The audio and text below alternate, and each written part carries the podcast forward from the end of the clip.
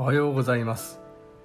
6月15日の一首一会です「古今和歌集」より「有原の成平」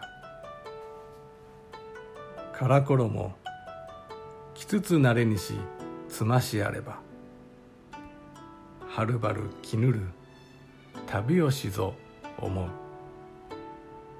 「から衣きつつなれにしつましあればはるばるきぬる旅をしぞ思う。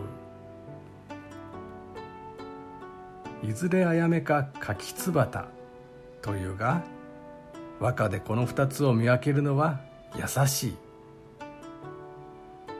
説明したが歌に読まれるあやめはいわゆる花勝負ではなく根勝負であるため違いが一目瞭然なのだ。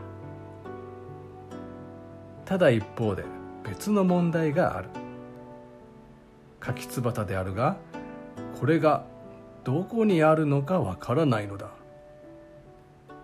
今日の歌をご覧いただきたい。一見すると長い旅路でくたくたになった着物を読んだ歌のようだがこの歌に柿つばたが読まれているのだ。どこに？五七五七七。それぞれの句読をつまんでみてほしい。そうすると「か」「き」「つ」「ば」「た」と現れるではないか。これを「折句」という。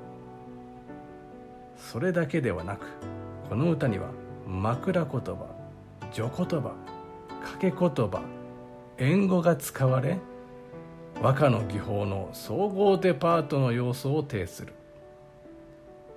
よって本意は都に置いてきた妻を思い感じる遠い旅路の哀切となる。呼び人の成ひなりは珍しい。技巧満載の歌だが伊勢物語の第9弾を見ると「柿つばた」という5文字を句の上に据えて旅の心を読めとあり友人の無茶ぶりに応えた歌だとわかる。